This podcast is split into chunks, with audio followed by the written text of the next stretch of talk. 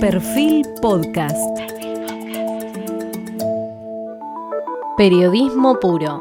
Jorge Fontevecchia, en entrevista con el jefe de gobierno de la ciudad de Buenos Aires, Horacio Rodríguez Larreta. Hoy estamos con Horacio Rodríguez Larreta, el conocido jefe de gobierno de la ciudad y probablemente una de las personas con más posibilidades de ser presidente en 2023, por lo menos representando al espacio opositor. Larreta es reconocido por propios y por extraños como un gestionador intenso. Le mencionan como característica la voluntad política y la voluntad de trabajo. Nació en la ciudad de Buenos Aires el 29 de octubre de 1965. Se recibió de licenciado en Economía en la UBA, en la Universidad de Buenos Aires, en el año 1988 y luego se fue a Estados Unidos donde hizo un máster en gestión en la Universidad de Harvard cuando regresó a la Argentina, fue primero gerente general de la ANSES en la época de Menem e interventor en el PAMI en la época de la Rúa. Además, en el interregno también estuvo en la provincia de Buenos Aires cuando la comandaban Dualde y Rucauf. En 1993, él creó la Fundación Grupo Sofía, una ONG compuesta por jóvenes que tenían intención de asumir responsabilidades públicas. De ese semillero salieron María Eugenia Vidal, Carolina Standley, Esteban Bullrich, entre otros. O sea, mucho antes de que Macri soñara con siquiera ser político y llegar a la presidencia, eh, Rodríguez Larreta ya tenía una eh, experiencia larga en el Estado y en la gestión. De hecho, el padre de De la Rúa se oponía a que pusiera sus conocimientos y la organización que había creado al servicio de Macri. Junto con Macri, eh, funda el Partido Compromiso para el Cambio en el año 2003, el mismo que luego en el año 2005 pasó a llamarse Propuesta Republicana PRO. En el PRO, Rodríguez Larreta fue jefe de campaña cuando Mauricio Macri obtuvo el triunfo encabezando la lista de diputados en la Ciudad de Buenos Aires en el año 2005 y también fue jefe de campaña en el 2007 cuando Macri fue electo jefe de gobierno de la ciudad y en el 2011 cuando nuevamente Macri fue reelecto. Finalmente, Larreta mismo fue candidato y electo jefe de gobierno de Buenos Aires en el año 2015 y luego reelecto en el año 2019. Sus posiciones públicas generalmente, podríamos decir, son municipalistas, están referidas a cuestiones fácticas del gobierno de la ciudad. Pero este reportaje será al candidato a, a presidente y no al jefe de gobierno de la ciudad. Comenzamos con las preguntas. Horacio, en las coaliciones dominantes, ambas, hay dificultades para lograr cierta consistencia y profundizar la acción, porque es difícil ejecutar cuando ciertos dirigentes, tanto de un lado como del otro, están preocupados en cooptar y más que marcar un rumbo estratégico. ¿Es posible trazar políticas de Estado que salten la grieta y que sean ejecutadas probablemente por el actual oficialismo y luego un eventual gobierno de Juntos por el Cambio? Y en ese caso, si fuera posible ahora o en el futuro, ¿por qué crees que hasta ahora no sucedió? Yo no tengo duda que es posible, y no solo posible, sino indispensable. No hay manera que la Argentina salga adelante si no rompemos la grieta. Esta sociedad dividida en dos, digamos, si no logramos un acuerdo político más amplio para trazar un rumbo en la Argentina que se sostenga en el tiempo, no tenemos destino. Es cierto, hasta ahora no se logró, pero no es que no se logró en este gobierno, el anterior y el otro. Hace 70 años que venimos en un péndulo yendo de un lado al otro, en un péndulo donde además en cada ida y vuelta estamos cada vez más abajo. Entonces yo creo que es indispensable, hay que hacerlo, hay que hacerlo. A ver, Horacio, reconozcamos ¿no? que en ambas coaliciones existen espacios y posturas moderadas, pero también posturas extremas y confrontativas. La pregunta es si la política argentina puede darse el lujo de que los extremos en ambas coaliciones sean preponderantes a la hora de definir acuerdos políticos básicos de convivencia democrática y si ahí no está un poco la explicación a por qué no hemos podido hasta ahora a lo largo de 70 años. A ver, yo estoy convencido que sí que se puede. Que es difícil, es difícil, si no ya se hubiera hecho. Pero que tenemos que apuntar a eso, no tengo ninguna duda y estoy convencido que se, no, estoy convencido que se va a poder hacer. Se va a poder hacer. Yo siento que hay una conciencia hoy en la Argentina, en la clase dirigente, de la necesidad de un acuerdo un acuerdo en las grandes líneas, ¿no? Después cambian los gobiernos, hay matices, eso es natural en una democracia. Pero yo soy muy optimista en ese sentido. Ahora, también creo que si no logramos eso, no salimos. Vos fíjate, en el reportaje al presidente de esta misma serie, él contó que eh, cuando vos con él y Axel Kisilov al comienzo de la pandemia aparecía esa imagen de unión transgrieta de ambas coaliciones, en un momento vos dijiste que no querías seguir sacando fotos con ellos porque eh, tenías muchas críticas de lo que podrían ser los dudos de, tu colisión. ¿Es así? ¿Recibías críticas? No es, cierto, para nada. Como dijiste vos, en un comienzo de la pandemia dije eso. Seguí durante prácticamente todo el primer año de la pandemia yendo a reuniones, a coordinar reuniones, algunas que había fotos y otras que no. Incluso, te recuerdo, seguí yendo a las reuniones con ellos aún después del episodio del corte de la coparticipación. Yo, mi convicción desde el primer día es que en la pandemia tenemos que trabajar en forma coordinada. Lo dije el primer día, lo dije, lo sostuve, lo mantuve y no y nadie, y nadie y nadie me cuestionó. No te criticaban. Nadie me cuestionó por eso. Horacio, quiero entrar en el capítulo del Fondo Monetario, ¿no? ¿Por qué vos no fuiste uno de los primeros en apoyar la gestión del gobierno para lograr un acuerdo con el Fondo Monetario?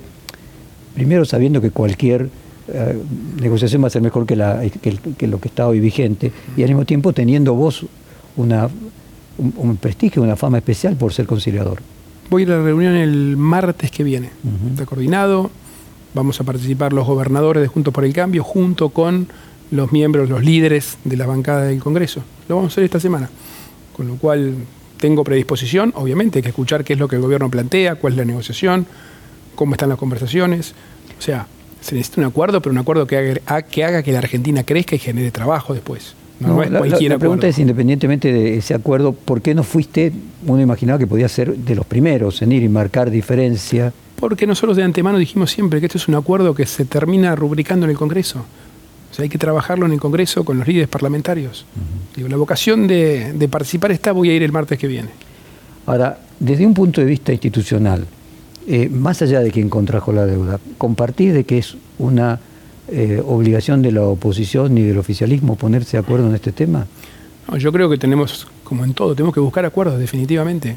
Insisto, el problema de la deuda en la Argentina es de más de un siglo, no es ni de este gobierno, ni del gobierno anterior, ni del otro, es más de un siglo. Yo, te escucho, ¿no? Pero no hay, pero, pero no es el problema de la deuda. Si la Argentina no crece, no hay acuerdo con la deuda que valga. Acá tenemos que tener un plan económico, un plan de país que permita que la Argentina crezca sustenable. Pero es condición necesaria, no suficiente, pero necesaria que haya un acuerdo con el fondo para hay muchas, Hay muchas condiciones necesarias para eso, muchas condiciones necesarias.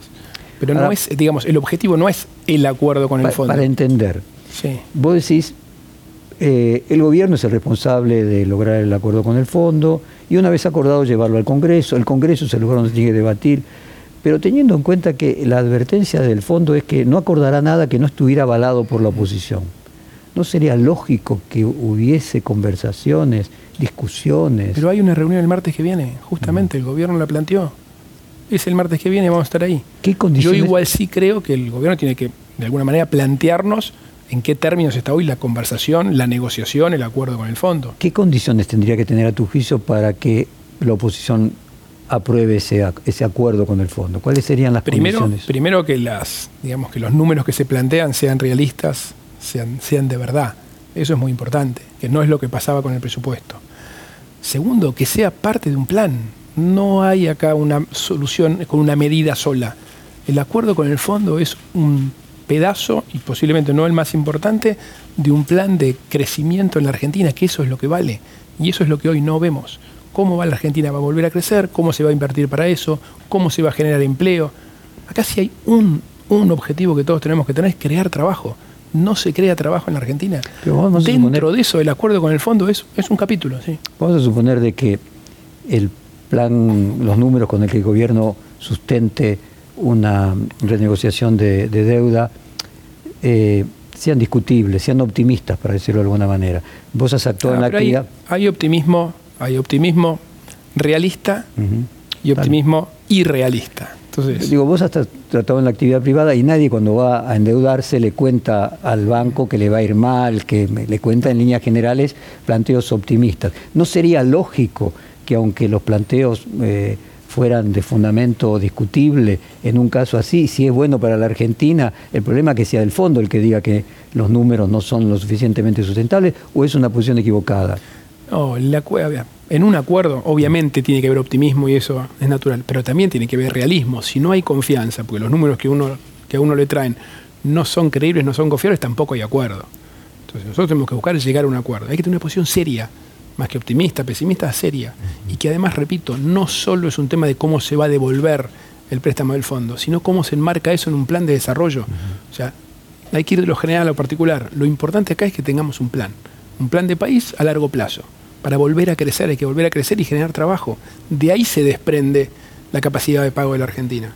No es lo mismo lo que la Argentina pueda pagar y cuándo, si la Argentina crece sostenidamente en el tiempo, que si no lo hace. Lo, lo llevo desde el punto de vista de la actividad privada que vos también conoces. Nadie sabe qué va a ser del mundo dentro de 10 años, a qué precio van a estar las commodities dentro de 10 años. O sea, siempre en esos planes evidente, el futuro es impredecible por naturaleza, ¿no? Dentro de 10 años es impredecible, dentro de 8 un poco menos, dentro de 5 es un poquito menos impredecible, dentro de 3 es más... Obviamente se va haciendo cada vez más impredecible. Ahora, eso no quiere decir que no tengamos que tener un plan de largo plazo. No, no, claro. Incluso por ahí, a cierto plazo, con alternativas, con escenarios. Hoy no tenemos eso, no lo tenemos. Pero claro, eso es va más allá de la negociación con el fondo. Pero obviamente es que lo que la Argentina necesita va mucho más allá de la negociación con el fondo. Ahora, si no parece que todo se circunscribe a fondo sí o fondo no. Acá lo importante no, acá, acá, en este cuestionario no. el capítulo del fondo solamente. Tenemos de todo. Gerardo Morales dijo que había halcones, te, te, digo textualmente, juntos por el cambio, que prefieren que explote todo. Buscar la desestabilización del fracaso del gobierno más que contribuir a solucionar los problemas graves que afectan a la Argentina, ¿no sería una política muy peligrosa incluso para, para los halcones de Juntos por el Cambio. Yo creo, yo creo que, hay, digamos, vocación del lado nuestro de Juntos para el Cambio, de todos, de colaborar. Hay distintas posiciones, como en todo espacio, y más un espacio que aspira a ser mayoritario, es heterogéneo. Pero hay algunas posiciones así que prefieren que, en realidad, para producir el ajuste que la Argentina necesita mejor que explote todo. Todos queremos que a la Argentina le vaya mejor. Todos queremos que le vaya mejor. Pero el cómo. Hay gente dentro de Juntos por el Cambio que, en, el cómo puede haber distintas visiones. Mm. Ahora, todos estamos convencidos de que hay que ayudar, todos estuvieron, bueno, de hecho... O sea, nadie está convencido de que es necesario para hacer un ajuste que explote todo.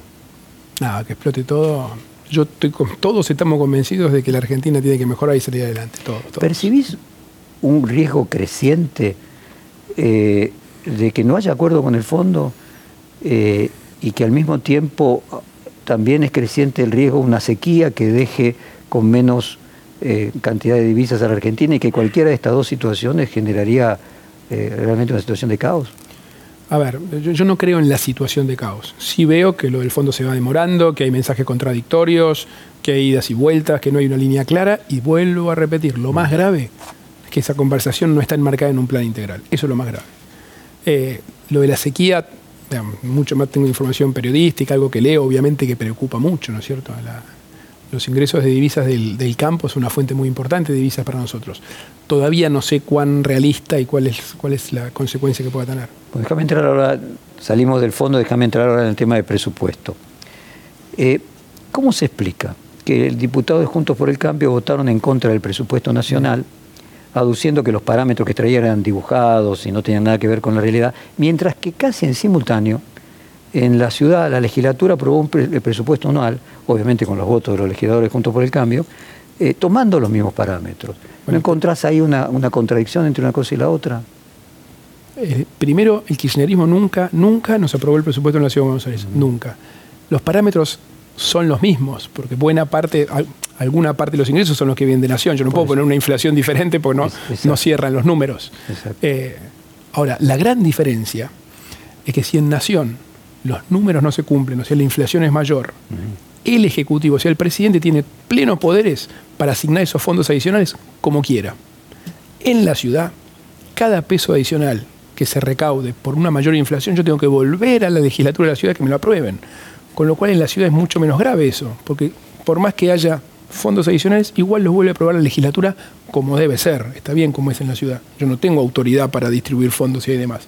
Entonces no, es lo mismo el sistema. Ahora vos fíjate, si uno compara los números del presupuesto del año que cerró, el nacional, me refiero 2021, con el presupuesto que había mandado Guzmán a fines del 2020, salvo la inflación, eh, el resto de los parámetros mejoraron respecto al presupuesto. O sea, se sobrecumplió el presupuesto. El crecimiento del Producto Bruto fue mayor, el déficit fiscal fue menor, la emisión monetaria fue menor. Eh, o sea, tan inconsistente parece no, no ser, sobre la base del resultado del año cerrado. Es inconsistente, obviamente, la inflación. la inflación es inconsistente. Y lo grave de la inconsistencia en la inflación que eso le genera fondos que después el presidente dispone sin ningún control de Congreso. Eso es muy grave. Repito, eso en la ciudad no pasa. Segundo, hay alguna. O sea, a tu juicio, eso es lo que tendría que suceder. Obvio, que, obvio, que haya una inflación realista. No, porque si no, o, algo- que, o que lo Bueno, mismo o que que- pasa en la ciudad. o que cambie- o que vos decís cambie. una inflación realista. Déjame hacerte este planteo. Sí. Uno asume, todo el mundo lo asume, que primero que no, vos eh, que estudiaste en Harvard sabés de que no existe nada monocausal. Nada en la vida es monocausal. Menos los problemas complejos. Y menos los problemas complejos. Entonces, bueno, es evidente que en la inflación hay un componente eh, de expectativa, hay un componente eh, eh, psicológico. Eh, entonces, digo, poner en el presupuesto una inflación menor que la del año anterior, puede que en realidad no sea un dibujo, sino una aspiración de una política pública, dado que el peso de lo que dice el gobierno es performativo. Entonces es lógico que todos los gobiernos, de hecho Macri hacía lo mismo, traten de colocar una inflación menor también como un objetivo, ¿no? Sí. No como un dibujo en un sentido Claro. peyorativo. Lo que pasa es que si de ese número después se desprende cómo se distribuyen los fondos en el presupuesto, y si ese número se queda corto, el presidente tiene facultades totalmente discrecionales para hacerlo, si no tuviera ese discrecional el presidente, posiblemente sería menos grave. Si funcionara como en la ciudad, donde yo tengo que volver a la legislatura cada vez que hay fondos adicionales, posiblemente esta discusión sería diferente. O sea, el punto es, vos comprendés a que el ministro ponga una inflación Sí, menor, lo que- no compartís es Sí, que luego, pero tiene no que tanto ser- menor sería tu caso, Es que pero que luego los fondos se distribuyan de una manera no arbitraria. Jorge, lo que pasa es que si no es realista de ningún tipo, esa expectativa no se genera. Yo entiendo la vocación de generar expectativas positivas. Esa expectativa se genera si uno cree que esa inflación puede darse. Si uno cree que no hay ninguna posibilidad, no hay expectativa que valga.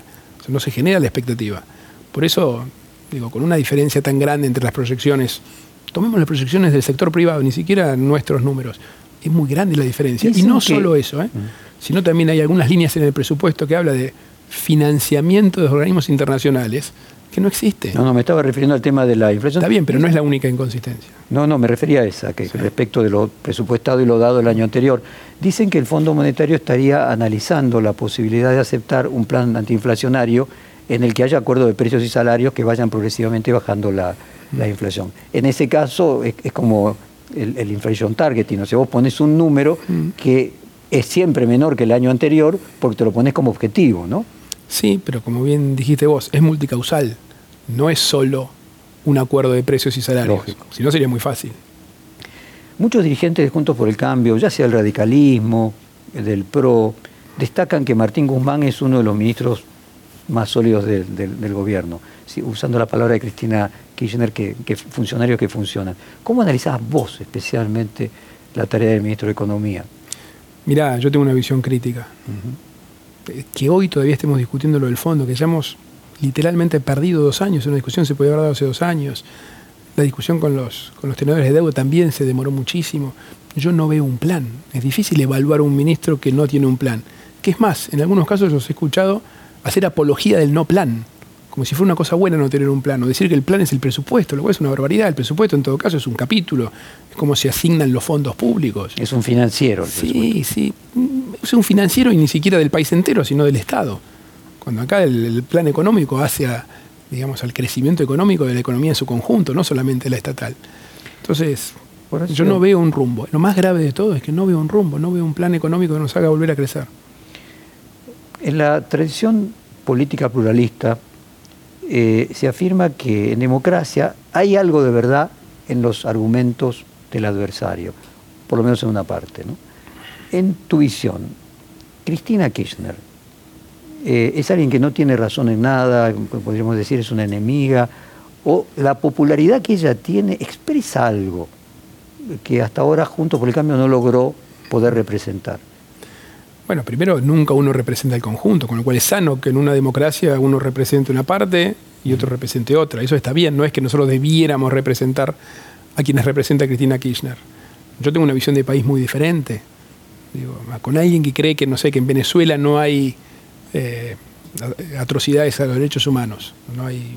eh, Sí, la dictadura puesta que cree que, ni- que cree que Nicaragua es una democracia, que, tiene, que toma el modelo de Cuba, alguien que cree que con controles de precios vamos a bajar la inflación, o que prohibiendo la exportación de carne va a mejorar la situación. Es difícil ponerse de acuerdo. Y la verdad que mi visión que- de su gobierno es muy crítico. ¿Y hay cosas en las que vos crees que pueda tener razón? Eh, posiblemente, digo, no, no, no es que no hay verdades absolutas, no es que uno tiene razón en todo y el otro en nada. Yo no, creo que, la, que sea tan blanco-negro las cosas. en términos generales, mi visión de país difiere mucho de la de ella. Capítulo de estrategia electoral.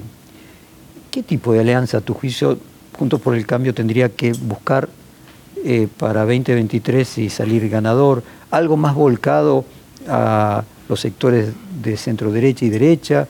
¿Ir hacia el progresismo, socialismo?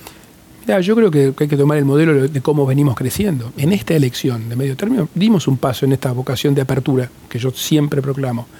Subamos a Ricardo López Murphy en la capital, se sumaron independientes como Facundo Manes o Carolina Lozada. En varias provincias tuvimos candidatos de extracción más peronista, como Poggi en San Luis, como Rego en San Juan, como Alfaro en Tucumán. Mantuvimos nuestro acuerdo con Juan Carlos Romero y con Olmedo en Salta. En cuatro provincias tuvimos candidatos de una... o sea, decís de los dos lados. De los dos lados. Se sumó Margarita Stolbizer también. De los dos lados, pero seguir sumando. Tenemos que seguir creciendo y seguir sumando. La Argentina es una mayoría más amplia. A ver, se dice que los moderados de, tu coalición, entre los que vos estás como, como primos interpares, quieren una alianza más grande para 2023. Eh, y al mismo tiempo para cooptar parte de lo que hoy se, gente que hoy vota por el kirchnerismo. ¿Cuál es el límite tuyo? No digo el de la coalición. ¿Con masa? ¿Sin masa? ¿Es mejor integrar a los libertarios? Massa hoy es parte del esquema de gobierno. Massa es parte del esquema de gobierno. En el caso de los, libertarios. los libertarios, nosotros en el 19 tuvimos un acuerdo con Expert en la capital. Yo tengo buena relación con él, lo respeto, hicimos un acuerdo en la elección de capital, con lo cual ya trabajamos juntos. Eh, y después hay dirigentes por ahí no tan conocidos a lo largo de todo el país, candidatos a intendentes, candidatos a, en algunas provincias. Tenemos que hacer, pero, pero, ahí déjame hacer una diferencia. Yo creo que tenemos que construir una coalición de gobierno bien amplia. Eso no quiere decir que haya que llegar al gobierno con una mayoría tan abrumadora, eso a veces no es realista. Lo importante es que es para gobernar, para poder transformar la Argentina, para llevar adelante los cambios que la Argentina necesita, se requiere una coalición más amplia. Alguna puede venir del acuerdo electoral, pero también se puede crecer después. Eh, hay quienes perciben que vos tenés un discurso más corrido hacia la derecha últimamente, eh, de alguna manera influida por la presión del ala más los halcones, el ala macrista, la emergencia exitosa de los, de los libertarios. Mi pregunta es, vos para ser presidente, ¿tenés que también ser el jefe de los halcones eh, o en algún momento buscarás volver a la posición más de centro que te caracterizó siempre? yo me mantengo en mis convicciones. Y así como he sido muy firme para cuestionar al gobierno, esta semana misma, ¿no? cuando hace una marcha para que renuncie la Corte, por ejemplo, he sido firme para cuestionarlo cuando sacaron los presos de las cárceles, cuando quisieron avanzar con la reforma judicial, eh, con la expropiación de Vicentín. He sido muy firme con el tema de los precios, de los controles de precios. He sido muy firme con, mantener las clases abiertas en la Ciudad de Buenos Aires, toda una discusión que tuve con el Gobierno Nacional. Ahora, con la misma firmeza defiendo la vocación de diálogo lo mismo, con la misma convicción, con la misma firmeza, creo que si no hacemos un consenso amplio no salimos adelante. Entonces, eh, yo, no caigo a veces en las simplificaciones de los estereotipos de un grupo y del otro. O sea, necesitamos una mayoría amplia, no, no es ser parte de un subgrupo del grupo. tenemos que jugar un consenso amplio en nuestro equipo y después, por supuesto, creciendo. Eh, ¿Estás pensando en cómo integrar la fórmula? Las versiones que uno escucha es que podría ser tu vice Rodolfo Suárez, el saliente gobernador de Mendoza en 2023, o la relación de Santa Fe, Carolina Rosada. Ya me adelanto. No estoy pensando hoy en una candidatura, ni mía ni de nadie. Falta mucho para eso, ¿no? Tengo una responsabilidad enorme en la ciudad. Estoy ocupándome del cuidado de la gente con el COVID. Tenemos 50.000 personas por día que testeamos, 35.000 que vacunamos. Es una barbaridad, es una operación enorme. Ese es mi foco hoy. No estoy pensando. Pero bueno, este reportaje es al candidato a presidente y lo que queremos es tratar de imaginar.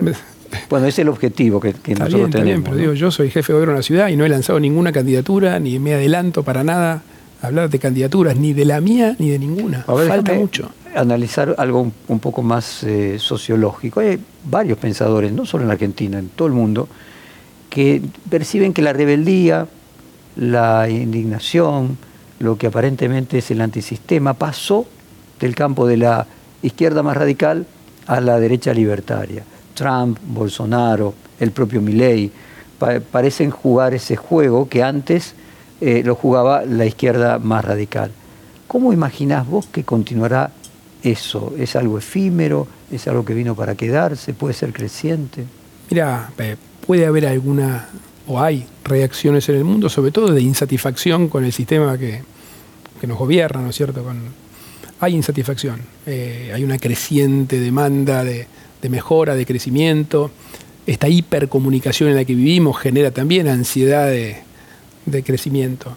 Ahora, yo no tengo ninguna duda que la solución de eso no va por ahí. O sea, que haya situaciones, posiciones extremas, que en algunos países incluso desarrollados hayan ganado, es una realidad. Que yo crea que eso sea bueno para los países, para las democracias, no, definitivamente no. Genera, mira el caso de Estados Unidos. En Estados Unidos se creó, parece que les, les exportamos la grieta. Trump ha generado una división en la sociedad americana que no había antes.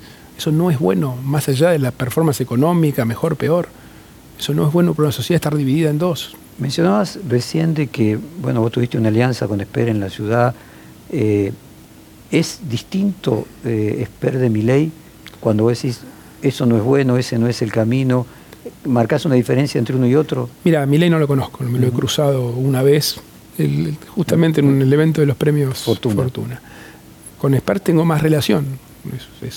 hemos hecho un acuerdo en el 2019 juntos en, en la capital y hemos trabajado bien con él. Obviamente, él hoy tomó otro camino, fue candidato en la provincia, pero tengo, yo tengo, buena, tengo respeto por él.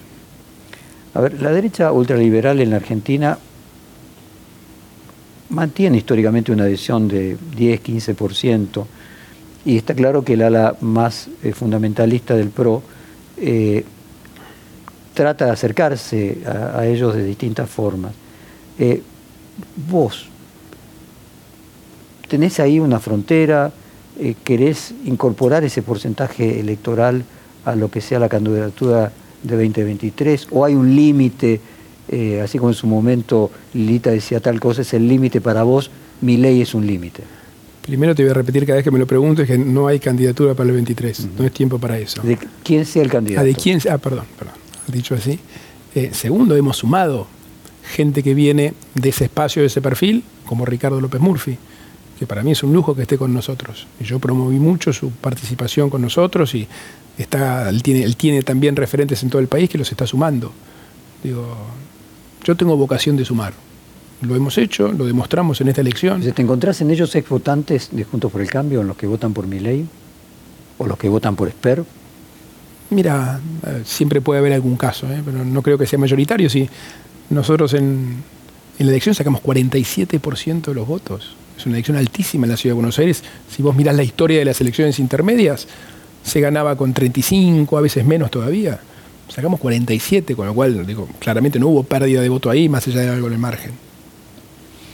A ver, uno observa en el resto de América Latina que candidatos disruptivos tienen éxito. No solamente es un tema de los libertarios, ¿no? Si vos tenés Boric en Chile, justo con el límite de edad, Castillo, un campesino en Perú, el propio AMLO en, México, mencionábamos Trump en Estados Unidos.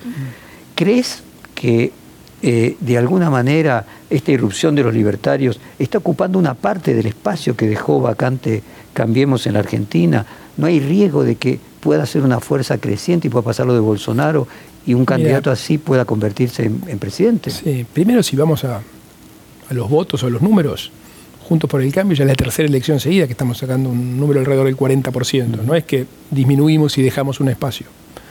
Eh, es cierto, por ahí desde el punto de vista de la representación, que alguna, alguna intersección puede haber, pero en términos de los votos, en serio, no, no se ¿No lo ves como un fenómeno que se pueda repetir lo de Bolsonaro en la Argentina? Yo hoy no lo veo, no lo veo, no lo veo. No lo veo y además los ejemplos que mencionaste, porque acá lo importante no es ganar la elección, los ejemplos que mencionaste en términos de gobierno después, en ninguno de los casos reflejan el país que yo quiero. Sí, acá no estamos hablando de que sea bueno para Argentina, sino como un peligro, bueno, que puedan, que puedan, que pueda llegar a tener un Bolsonaro en la Argentina. El caso de Bolsonaro es, es, un ejemplo. ¿Cuál es tu interpretación? Eh, vos impusiste tus candidatos tanto en la ciudad como en la provincia. Ganaste tanto en la ciudad como en la provincia. Sin embargo, el resultado final de las elecciones en menor proporción el éxito que en, que en las PASO, parecieran haber dejado triste a, determinadas personas de tu espacio. De nuestro espacio. Eh, bueno, podría decir, quizás no logró consolidar tu liderazgo absoluto eh, de la misma manera contundente que se lo vio en las PASO. Primero, yo no estoy buscando un liderazgo absoluto. El liderazgo absoluto de Juntos para el Cambio lo tiene la mesa de conducción de Juntos para el Cambio, que viene probando ser un modelo muy exitoso. Primero, es la primera vez desde la vuelta a la democracia que con el peronismo, ahora kirchnerismo en el gobierno, la oposición se mantuvo unida. Y eso es gracias a la forma que conducimos Juntos para el Cambio dentro de la mesa. Segundo, le ganamos la elección. Si decíamos acá, Jorge, seis meses antes de que nosotros ganábamos la elección, no lo creía nadie, o por lo menos muy, muy pocos con ese modelo de conducción logramos mantener la oposición unida, ganamos la elección, le frenamos la ley del procurador, frenamos la reforma judicial y muchas otras iniciativas que atentaban contra el país. Entonces, ese es el modelo, ese es el modelo que tiene que conducir. ¿Puede ganar las elecciones y volver a ser gobierno eh, la coalición opositora sin un liderazgo claro de una persona al frente? Por supuesto que sí, por supuesto que sí. Hay muchos referentes en Juntos para el Cambio algunos de perfil más nacional, otros en las provincias, ganamos en muchísimas provincias, en las más grandes. Eh, hay referentes de algunos partidos. no es necesario que haya un líder. No, no, y, mm, no, y menos todavía cuando hoy ya tenemos un mecanismo para dirimir las candidaturas, que es la PASO. Tenemos un mecanismo institucional, hay una regla de juego, todos sabemos cómo es. Eso ayuda mucho, nos ayudó mucho en la elección. La PASO fue una gran cosa para ganar la elección y se manejó, la manejamos con mucha responsabilidad tanta responsabilidad que la misma noche de la paso, en prácticamente todo el país, hicimos paso en 17 provincias. En casi todas esa noche estaban los dos candidatos de las distintas listas trabajando juntos para la general. Se manejó muy bien, Jorge, y eso lo manejó la mesa de Juntos para el Cambio, que es lo que tenemos que reivindicar. En tu propio sector, pareciera que una de las figuras principales, María Eugenia Vidal, eh, corre riesgo de que su imagen de nueva política se demorone un poco, es objeto de acusaciones de complicidad en espionaje político. La país no tiene nada que ver con eso. No tiene nada que ver con el espionaje de nada. Fue clarísima al apoyarlo. Dije, es objeto de acusaciones. Eh, obtuvo menos votos en la ciudad de lo que había obtenido antes el PRO. Eso es una realidad objetiva. No, depende contra cuándo compares. Nuestras elecciones intermedias, tomás 2009, 2013, fueron 35%. Vos comparás las intermedias. Bueno, sí, sí, pues son intermedias. En las intermedias se atomiza más el voto siempre. No puedes comparar una intermedia con una ejecutiva. En la ejecutiva se concentra el voto las intermedias del PRO fueron 35, 35, 50 con Lilita y 47 ahora. Digo, mirá la historia nuestra. 50 con Lilita era la comparación a la que yo iba. Está bien, está bien, pero son tres puntos de diferencia. Fue una elección muy buena la de María Eugenia. Eh, eh, ¿Existe algo así como pérdida del ángel en un político nuevo cuando pasa el tiempo y se vuelve político repetido? ¿Percibís que puede haber algo de eso? sobre María. Sí, no, no, para hoy almorcé con ella. Almorcé con ella, yo tengo una relación con ella de años, de muchísimo afecto y confianza. Yo la veo bien, enchufada, muy motivada, con ganas. Va a recorrer el país, va a tener su rol en el Congreso. La, veo bien, la veo muy bien. Y hay versiones de chispazos entre vos y ella. Infundadas. Eh, bueno, déjame por lo menos que... Totalmente eh, infundadas. Funde por lo menos la pregunta. Dice que se sumó a Marcos Peña en el último tramo de la campaña, independizándose de tu jefe de campaña, Fernando Estrafase. Sobre todo la diferencia en que se opuso a la red de elección de los intendentes, mientras que Santilli apoyó a los intendentes buscando aliados en el conurbano para lo que sería la campaña de 2023. ¿Hay, eh, son infundados los chispazos, algo de diferencia de visiones? Ninguna, ninguna. En el caso de los, de los intendentes, yo dije públicamente que estoy en desacuerdo con las reelecciones indefinidas. No, no, con ella tengo la misma excelente relación de afecto, cariño y, respeto de hace muchos años. ¿No sentís por momentos, Horacio, que entre vos y los halcones, eh, o, del sector más radical del, de Juntos para el Cambio, hay más diferencias que entre vos y el ala moderada de la coalición de gobierno? Mira, primero me cuesta ver un ala moderada en la coalición de gobierno. Uno ve las decisiones y tienen, tienen poco de moderación, tienen poco de búsqueda de consenso. Cada vez que hablan se ocupan de, digamos, de cuestionar, de acusar, de echar culpas a la oposición cada vez que hablan, con lo cual no veo mucha vocación de diálogo. O sea, la diferencia entre Cristina Kirchner y el peronismo tradicional y Alberto Fernández. No, no, pero la coalición de quienes conducen el gobierno hoy, presidente, la vice, la, la cámpora, quienes realmente tienen la conducción, no están mostrando hace tiempo que ya no muestran voluntad, voluntad de diálogo. Yo, ves al Yo mostré toda la voluntad de diálogo y un día me enteré por los medios que me querían cerrar las escuelas en la ciudad de Buenos Aires. ¿De qué diálogo estamos hablando? Entonces, y eso fue un anuncio del presidente, sí. O del sea, vos ves que el presidente. y la vicepresidente no tienen las diferencias que normalmente se explican en los medios que tienen. Yo creo que cada vez se ven menos diferencias en los medios. Déjame entrar en el radicalismo. Eh, ¿Cómo explicaría uno, eh, así como en el caso del PRO se plantea entre moderados y más radicalizados, eh, cómo podría explicar uno la que se produce dentro del radicalismo? ¿Es correcto plantear un grupo más antiperonista y un grupo más moderado en el que a lo mejor hay más afinidad con vos? No, me, me- me- me cuesta ver, no, no sé quién pondría de un lado y quién del otro. No. Yo tengo muy buena relación con la, con la gran mayoría, con Gerardo Por ejemplo, Morales, con Cornejo a Martín es muy con parecido a, a propio Macri. Yo con Alfredo tengo excelente relación, ha sido un muy, muy buen gobernador de Mendoza y lo valoro muchísimo y tengo, tengo mucho afecto personal además. No, también puede ser muy buen gobernador, No, muy buena no, no, por persona. eso sí, no, no, pero- pero una mirada más de derecha que, que la que tenés vos y al mismo Sí, tiempo haber personas dentro del radicalismo que tienen una mirada más progresista y más cercana a vos. Sí, me cuesta ver eso. Yo no creo que esa división refleje hoy una división así dentro del O radicalismo. sea, vos no ves dentro del radicalismo una interna. O sea, No, bueno, hubo una interna o discusiones internas para la conducción del partido. Pero que eso se refleje en una división ideológica no, la veo. no. Morales es un líder que toma más riesgos que los habituales características dirigentes del, del radicalismo y se lo califica como el peronista, el radical más peronista de todos. ¿Es una- un abuso de las comparaciones al mismo tiempo decir que vos sos el más radical de los del PRO? Es un abuso, sí. Es un abuso. Yo soy del PRO, pero sobre todo soy de Juntos para el Cambio. Esta división a veces ¿Y el tampoco más es tan peronista clara. de los del PRO? Yo, yo soy, soy desarrollista. Soy de sangre desarrollista. Mi viejo era muy cercano a Frondizi. Soy ahijado de don Rogelio Frigerio, el abuelo de, de Rogelio. Ese es mi origen, esa es mi cuna, eso es lo que yo mamé de chico. Horacio, Argentina lleva ya varios presidentes que surgieron de la ciudad de Buenos Aires y sus alrededores, ¿no? Y esas experiencias hasta ahora no dejaron eh, muy, buenas, eh, muy buenos resultados. Y cuando uno compara la ciudad, el Producto Bruto por habitante de la ciudad equiparable a las ciudades europeas, el ingreso medio de quienes viven aquí, eh, casi una ciudad-estado, eh, y no el territorio de la Argentina, octavo territorio mayor del planeta, una superficie gigante marcada por diferencias gigantescas. Eh, ¿Puede un presidente porteño tener una visión federal? Eh, te- Sí, a ver, sí, definitivamente. Y te voy a dar un contraejemplo. Dale. Nunca la Argentina fue más unitaria, nunca, como ahora, producto de la concentración de, de recursos que hizo en el gobierno nacional un santacruceño.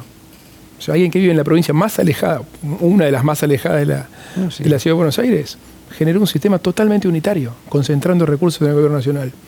Con lo cual no creo que la, digamos, el origen de donde uno nació tenga que ver con la visión nacional o no.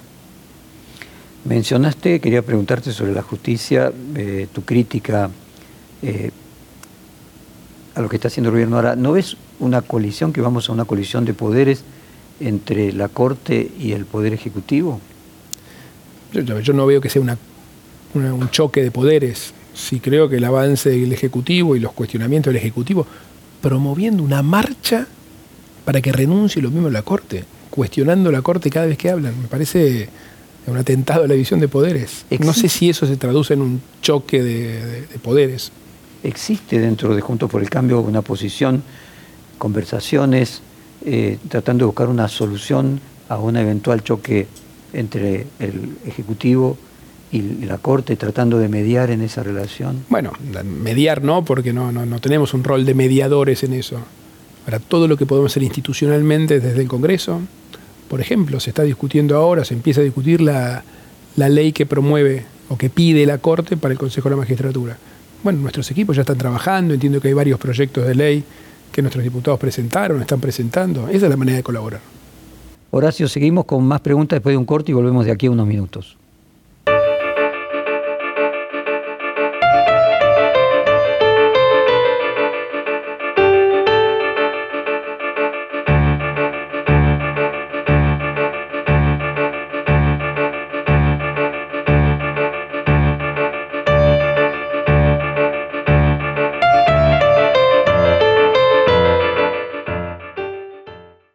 ¿Qué enseñanzas te dejó la experiencia de gobierno nacional de 2015 a 2019? Por ejemplo, eh, el gradualismo con el que se comenzó eh, no impidió que el ajuste igual lo haga el mercado eh, de manera más dramática en el 2018 y que generó la derrota en el 2019.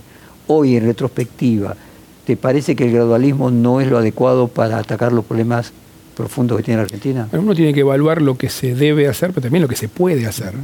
en ese momento Macri asume con un Congreso con una posición muy minoritaria en diputados y en senadores.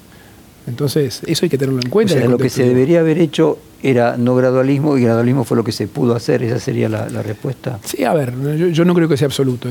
ni todo es gradualismo, ni todo no lo es. Hay, digamos, hay depende de las decisiones, depende de las variables, depende de los temas. por ejemplo, una cosa que Macri hizo muy bien, que es la, reinserción de Argentina en el mundo. Ese es un proceso que lleva tiempo, no, no todas las políticas se pueden tomar o hacer de un día para el otro. a problemas complejos, soluciones complejas. Y dentro de esa complejidad hay cosas que se pueden hacer más rápido, otras que llevan más tiempo. El plan, yo insisto tanto, de volver a federalizar la Argentina. Volver a, realmente, como dice nuestra Constitución, construir un país federal. Eso no es de un día para el otro, en todo caso uno fija un rumbo, pero es una cantidad de decisiones, desde invertir en infraestructura para poder acortar los costos, hay mucho para hacer en ese sentido. Y para mí es uno de los pilares de lo que tenemos que hacer en el país, volver a construir un país federal. Y ahí no hay shock o gradualismo. Con, el diario del lunes, hoy no tengo la experiencia de haberlo visto, y si vos pudieras regresar a 2016-2017, ¿qué hubieras hecho o qué crees que se hubiera tenido que hacer para evitar la crisis del 2018? Primero, ser más claros con la, con la situación de inicio. Creo que en eso Mauricio, incluso él lo, pone como una autocrítica que se hace del no haber puesto arriba de la mesa la claridad, con claridad la gravedad de la situación que, con la que arrancaba. Creo yo, esto que proclamo ahora de buscar un acuerdo más amplio, hay que buscarlo por todos los medios. Obviamente, sabiendo que en ese momento había una desventaja legislativa muy grande, ¿no? Pero, pero creo que eso para mí es condición sine qua non. Es hoy y los, lo ha sido siempre. Y nuevamente en retrospectiva, eh, ¿cómo es tu evaluación hoy de la deuda con el Fondo Monetario? ¿Crees que no había otra alternativa? ¿Se pudiera haber hecho otra cosa? ¿Se podría no haber recurrido al Fondo Monetario? Pero Jorge, tenemos problemas con deuda desde hace más de 100 años, con el primer famoso crédito con la, con la Barings Digo, no es un problema de ahora, claro, no es un problema de ahora. Además. Ahora debe haber distintas formas de resolver un problema. Sí, sí, pero el problema, a ver, el problema es el déficit. La deuda es una consecuencia. La deuda se toma porque uno gasta más que lo que tiene. Eso está claro. Ahora, una vez que el problema está producido, ¿qué hace uno como médico con esa situación? Mi pregunta es, ¿vos crees que, por ejemplo, el cepo que se tuvo que colocar eh, mm. después de las pasos de agosto y el, el reperfilamiento de la deuda, si se hubiera tomado en el 2018 hubiera evitado ir al, Fondo Monetario. Es que lo que genera la deuda no es... Eh, no, son no la deuda ya está generada. Bueno, la deuda está generada por el déficit. Por eso. Y Mauricio hereda un déficit de casi 7 puntos del producto. Casi 7 puntos del producto. Pero Mauricio baja las retenciones y aumenta el déficit.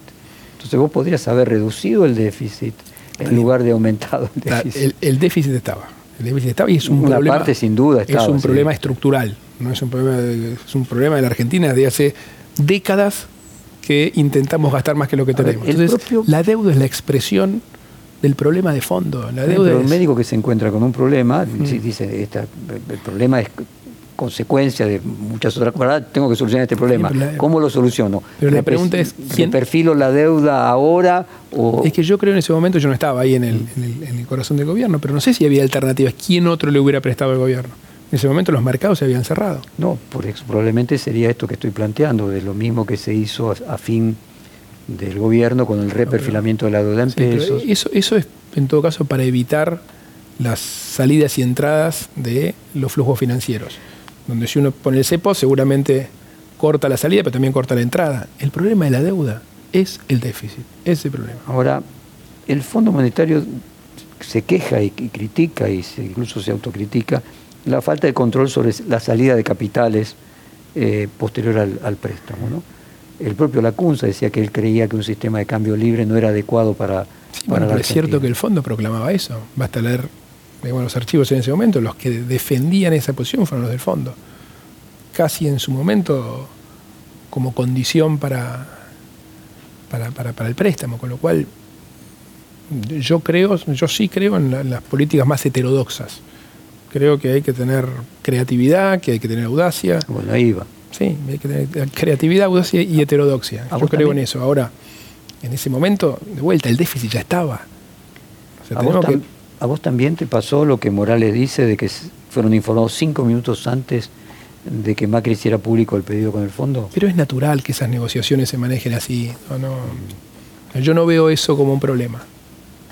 No, no, veo que haya otra alternativa, son decisiones que se terminan acordando muy sobre la marcha, no son conversaciones de años.